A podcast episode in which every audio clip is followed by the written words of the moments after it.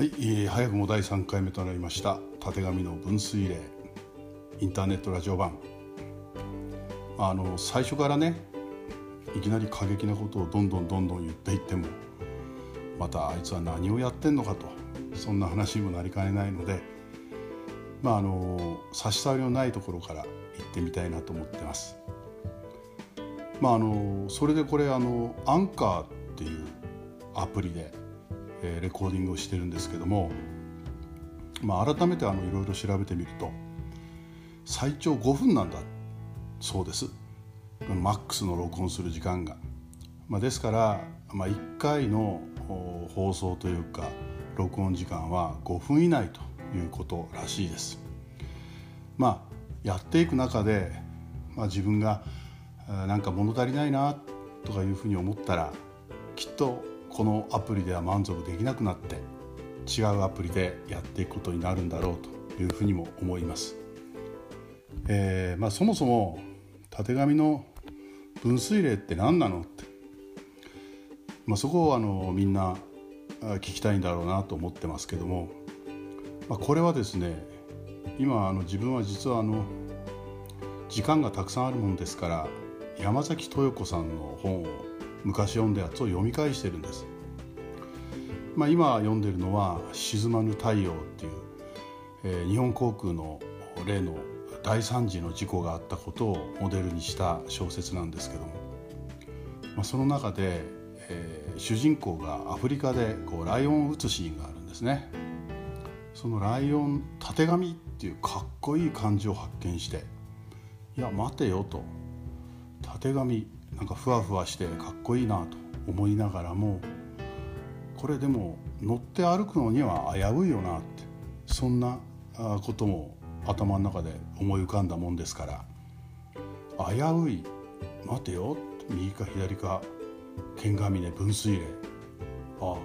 じゃあ右左に行かなきゃならない剣ヶ峰の分水嶺に立っている時にその分水嶺自体がたてがみだったらもっと危ないんじゃないかな。でそんな気がしてブログに「たてがみの分水嶺」っていうタイトルをつけたんです。まあこれは総称すると、まあ、今の置かれてる世の中のいろいろなことですとか街のこと自分のこと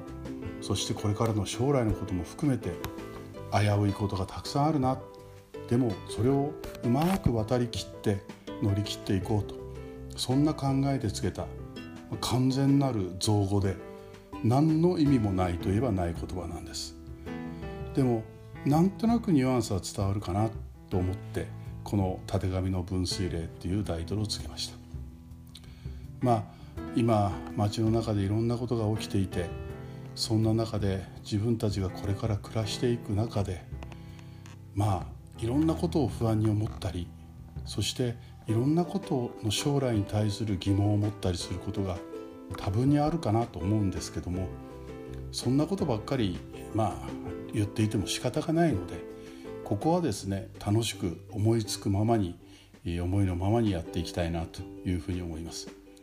まあ、自分たちがどれまでどんなことを言って、えー、これこれがどんな波紋波紋じゃないな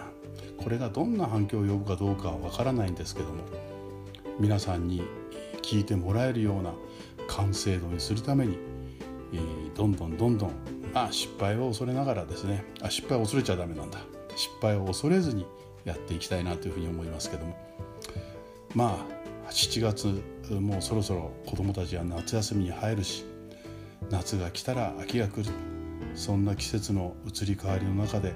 今自分ができること自分がやらなきゃならないこと今後も思い浮かべながらそして強い志を持ってこの放送録音を続けていきたいなというふうに思っています。まあ、実際今これ4分32秒喋ってるんですが5分でどれだけのことをどう伝えれるかわからないので最初は5分になるまで実際どんな形で終わるのか試してみながらやっていきたいなというふうに思っています。まあ、参議院選挙も終わって日本がどんな形になるのかこんな田舎で何をほざいても仕方ないのかなと思っていますけどもどうぞよろしくお願いします。